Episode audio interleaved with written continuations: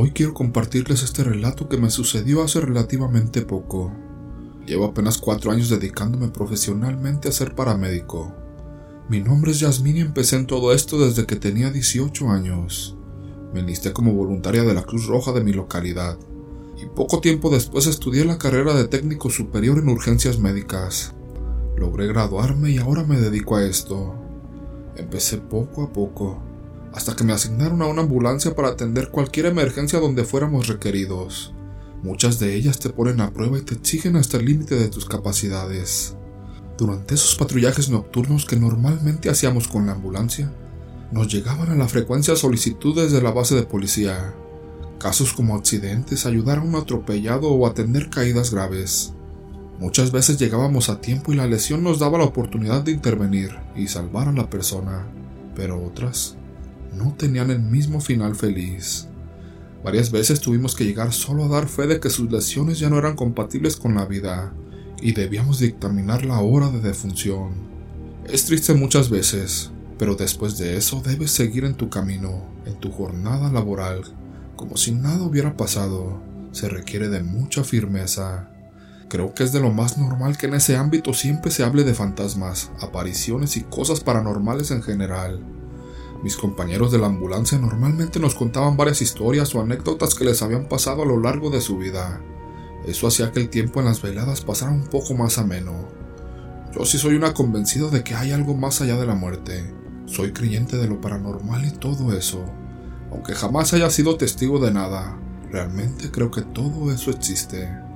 Jamás me había pasado nada así hasta esa noche.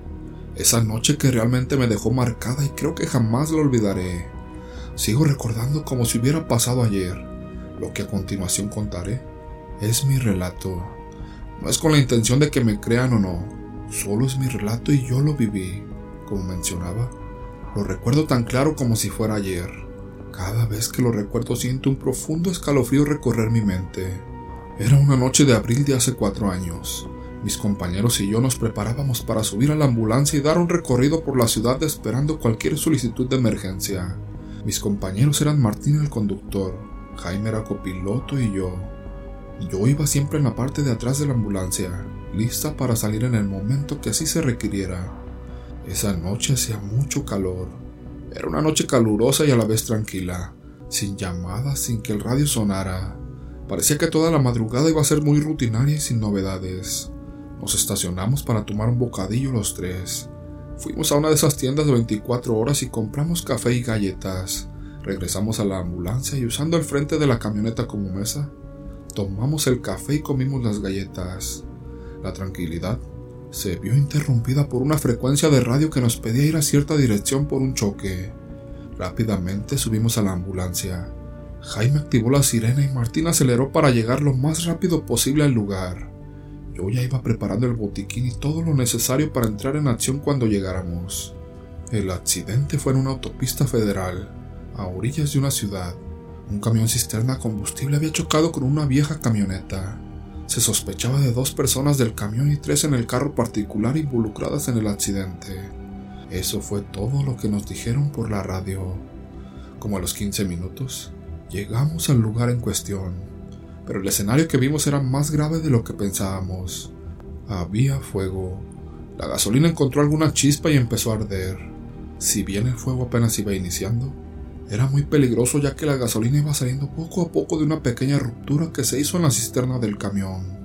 Esto iba calentando el tanque a la vez e iba a llegar a un punto en el que los vapores iban a hacer explotar todo, y las consecuencias iban a ser fatales para todos nosotros. Martín y Jaime fueron los que se lanzaron de inmediato por el chofer y el copiloto del camión, ya que habían quedado inconscientes en la cabina. Me dijeron que esperaran una zona segura a que ellos los acercara y pudiera dar la atención correspondiente.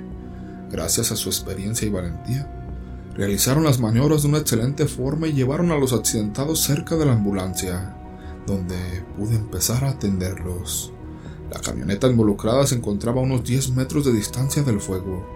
Mis compañeros fueron hacia él buscando a los pasajeros, pero no encontraron a nadie.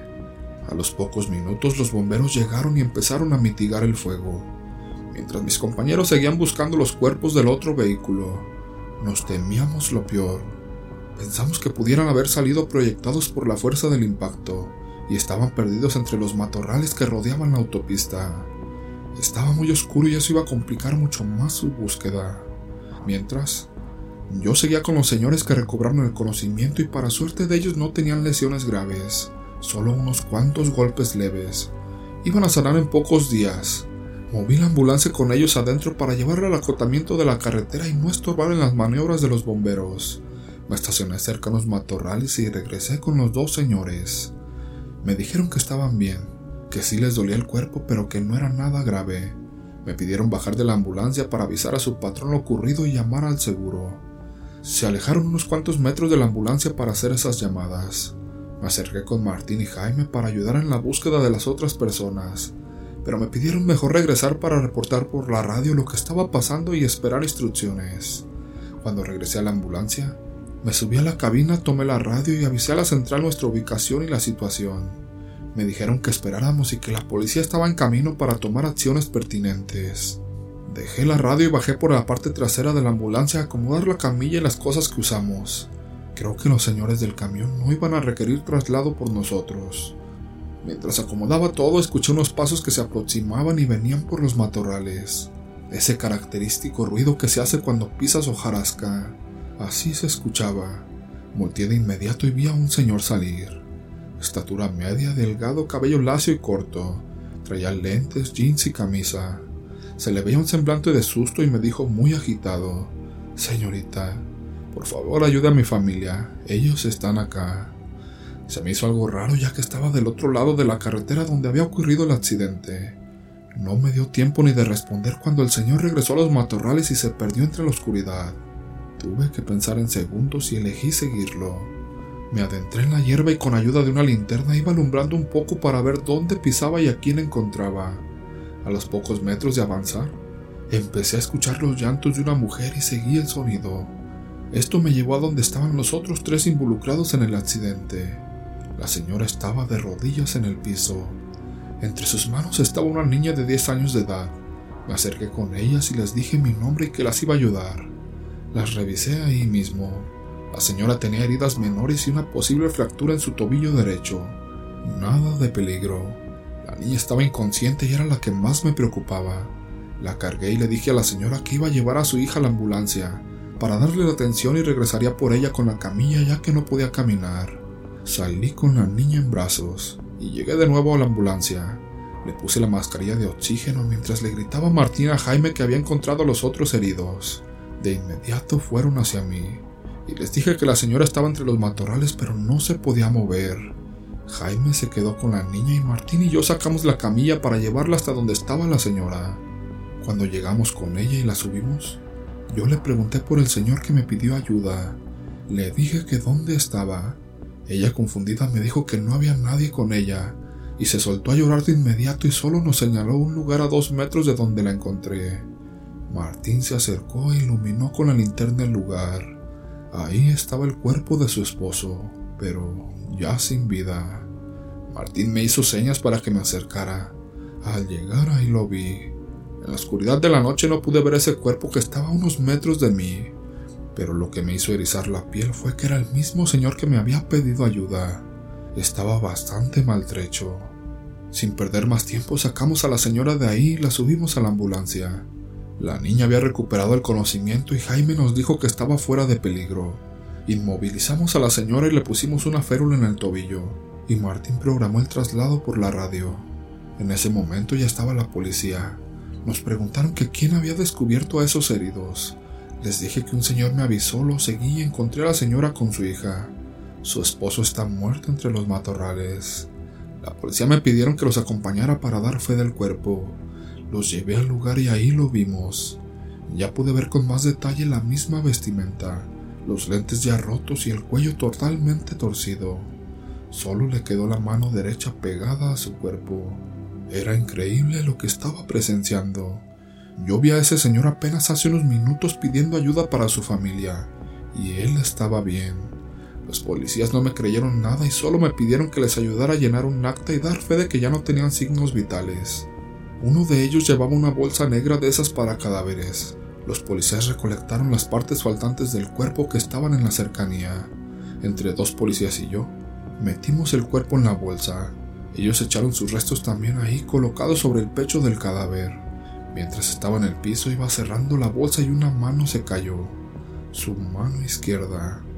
Tétricamente quedó como sujetando mi muñeca y sentí un leve apretón. Juro que estaba a punto de desmayarme. Si bien sé que puede haber impulsos nerviosos después de la muerte que hacen que el cuerpo se mueva de forma involuntaria, uno nunca está listo para sentir un apretón de una mano sin su cuerpo. De inmediato la tomé y la regresé a la bolsa y la cerré rápidamente. Estaba muy pálida. Los policías me dijeron que me veían mal. Ellos cargaron la bolsa y la subieron a su camioneta de forenses. Yo regresé a la ambulancia y Martín me preguntó si estaba bien. Le dije que sí, que solo debía descansar.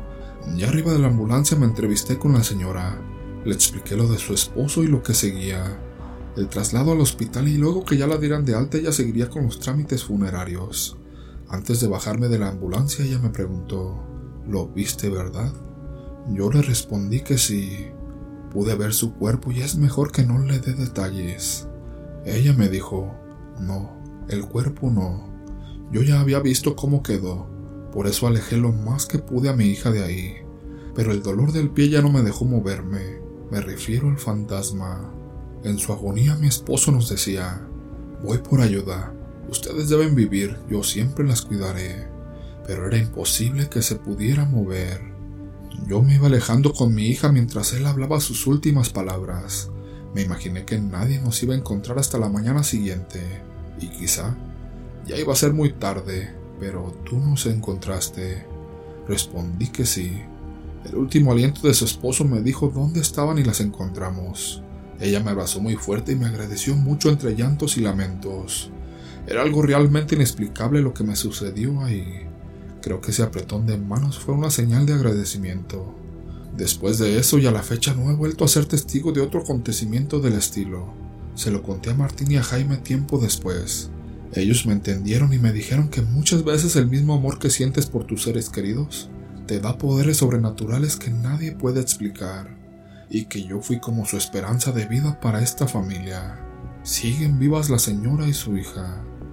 Es algo grato saber que ayudas a la gente, pero luego lo que atraviesas en el camino te deja con muchas preguntas, unas que son definitivamente inexplicables y te hacen creer en fantasmas, entes o espectros.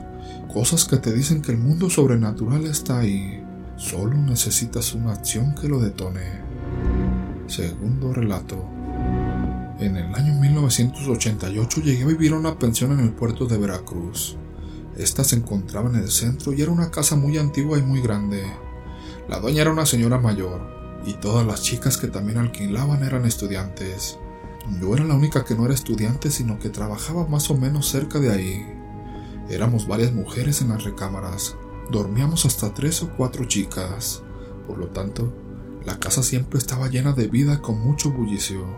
Pero en vacaciones de Navidad todas ellas se fueron a sus lugares de origen. Solo nos quedamos la dueña de la casa y yo. Sin embargo, unos días después ella me comentó que se iría con sus familiares a pasar las fechas, por lo que estaría fuera de la ciudad varios días. Así que me dejó recomendaciones y se fue. Esa noche regresé del trabajo y la casa se sentía muy solitaria y hasta algo de miedo me dio, ya que yo solo era una chica de apenas 22 años. Pero no me quedó de otra más que aguantarme. Para mitigar la soledad, encendí la tele que estaba en mi cuarto. Revisé que la casa estuviera perfectamente cerrada y me dispuse a dormir. No supe cuánto tiempo había pasado cuando un fuerte ruido me despertó. Me quedé quieta en la cama pensando que quizás el ruido venía de la calle pero después de unos momentos volví a escuchar como si algo moviera los muebles. Quedé alerta y lo que más me aterró fue cuando escuché que se movía el picaporte de mi cuarto y vi luz por debajo de la puerta. En ese momento pensé que la señora había regresado, pero inmediatamente recordé que las puertas les había puesto seguro por dentro. Era imposible que fuera ella o alguna chica que hubiera llegado. El miedo me tenía paralizada pensando que los ladrones habían forzado la puerta o alguna ventana y que me pudieran hacer daño. Los ruidos eran bastante intensos. Parecía que movían muebles y que estaban vaciando la casa.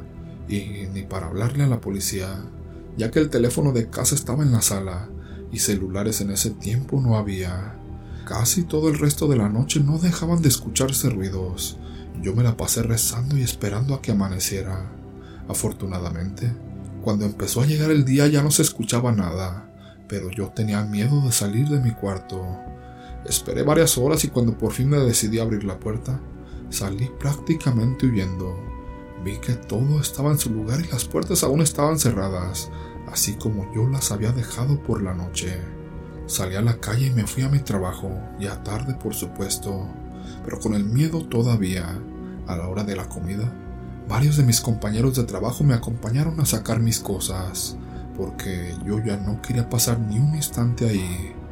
Después de varios días ya que la dueña había regresado, fui a hablar con ella y decirle lo que me había pasado. Le comenté que ya no iba a regresar. Ella me confesó que por eso había convertido su casa en una pensión para chicas, ya que también a ella le habían sucedido sucesos extraños cuando vivía sola. Se disculpó por haberme dejado y no haberme prevenido. Salí de esa casa y jamás regresé.